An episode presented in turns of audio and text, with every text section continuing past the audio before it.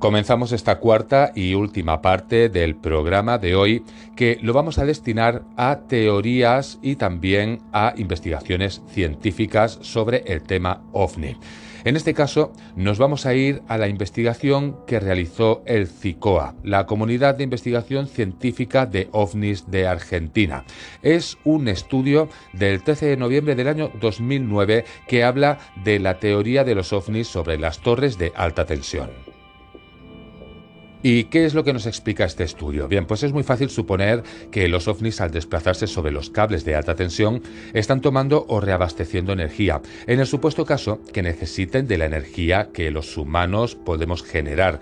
En la siguiente infografía se presenta lo que puede ser un ovni desplazándose sobre una línea de alta tensión, lo suficientemente cerca como para enlazar la inducción electromagnética según aparece en vídeos y fotografías analizados. Esta investigación nos explica cómo unos simples cálculos nos permite especular cómo de cierta es esta teoría, aplicando los recursos que ya usamos en la construcción de motores lineales, aplicando a la levitación y traslación de veloces trenes bala que no usan ruedas y tampoco tienen rozamiento, aquí con algunas convenientes variantes para el encaje del cálculo. Si un ovni se mantiene volando estacionario sobre una sección de una línea de alta tensión, se puede encontrar con un flujo de corriente alterna a 50 ciclos por segundo. La longitud de esta onda sería de 6 kilómetros y la tensión, según la línea, puede variar desde 10.000 hasta 500.000 voltios. La potencia eléctrica que puede tomar está limitada por la carga y suponemos entonces que se puede ajustar con precisión, variando la altura o posicionamiento con respecto a la línea eléctrica, haciendo mayor o menor el campo electromagnético inducido. El caso es que también registramos al ovni desplazándose velozmente sobre las líneas de alta tensión. La observación lo hacen en el sentido contrario a la carga de distribución de energía eléctrica y sobre este ejemplo se basa la infografía. Si el ovni se desplaza en el sentido de la onda de energía, tendría que hacerlo por arriba de los 6 km por segundo de desplazamiento. Implicaría desplazarse a más de 21.600 km por hora. Si quedara sincronizado en velocidad a la onda de energía, no se produciría el efecto de resbalamiento y no se inducirían líneas de campo eléctrico magnético. Todo esto es basado en cálculos reales y prácticos sobre nuestra tecnología actual. Luego, la forma en que se transforma y almacena la energía es un tema que todavía se ignora, menos aún su forma de propulsión, pero se piensa que es electromagnética. Este tema está desarrollado en la forma más simple de explicar, suponiendo toda la teoría en una sola línea de alta tensión. Las torres de distribución llevan tres líneas de alta tensión iguales y equilibradas, pero las ondas de las tres líneas están desplazadas 120 grados entre sí. Aquí ya empieza la parte difícil de entender, para quienes no entienden la electricidad y es básico para quienes sí la entienden, pero la idea está demostrada. Las fotografías analizadas tienen la relación directa a ovnis desplazándose cerca o sobre las líneas de distribución de energía eléctrica en diferentes regiones del país argentino. Tienen además una gran similitud en sus morfologías. Fueron invisibles al momento de tomar la foto.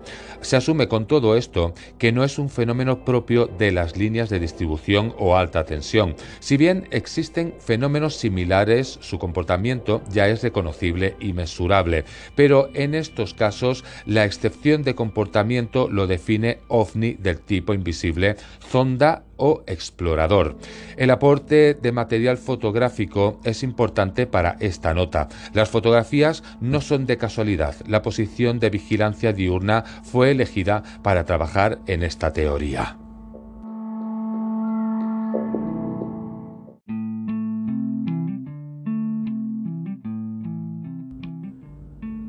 Bien, pues en este último artículo del que vamos a hablar se asegura que los ovnis mantienen vigiladas las plantas nucleares.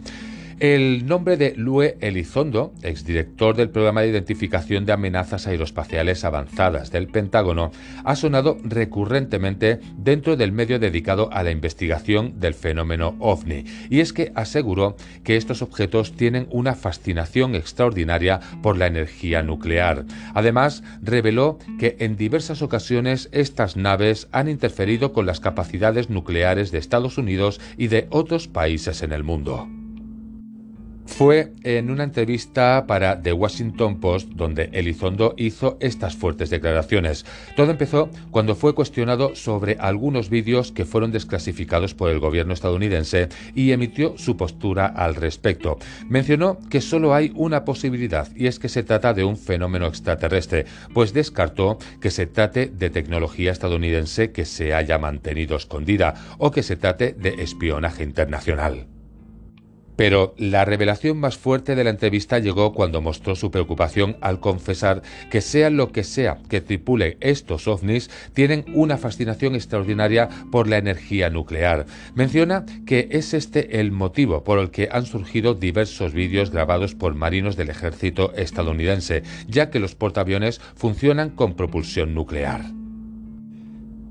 Bien, pues para ir finalizando ya lo que es el programa, leemos esta última parte del artículo en el cual dice que se aseguró que en algún momento se llegó a pensar que los ovnis eran seres pacíficos, pues comenta que en algunas ocasiones fueron capaces de interferir para desactivar las capacidades nucleares estadounidenses. Sin embargo, aseveró que cambió de idea, pues tienen reportes de otros países donde se asegura la activación de los sistemas nucleares nucleares. Bien, pues ya con todo esto nos vamos hacia el final del programa de hoy.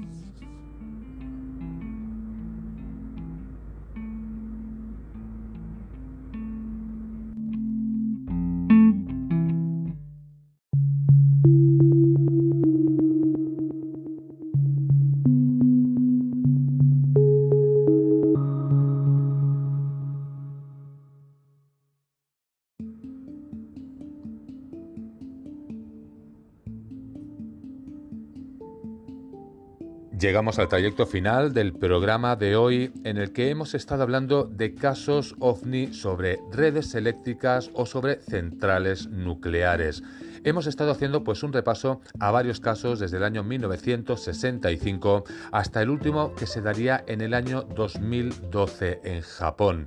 Bien, pues con todo esto también en la última parte hemos estado hablando pues de algunas investigaciones y también algunas declaraciones que se han realizado sobre este tema. Pues ya con todo esto no me queda mucho más que decir, así que daros las gracias por haber estado ahí un día más escuchando el programa de hoy. Y con todo esto solamente desearos que los que cogéis las vacaciones o los que ya estáis de vacaciones que descanséis que lo paséis muy bien y que lo disfrutéis pues lo que pueda disfrutarse. A partir de aquí, pues ahora sí, nos vemos en unos días. Hasta entonces, que paséis una muy buena semana.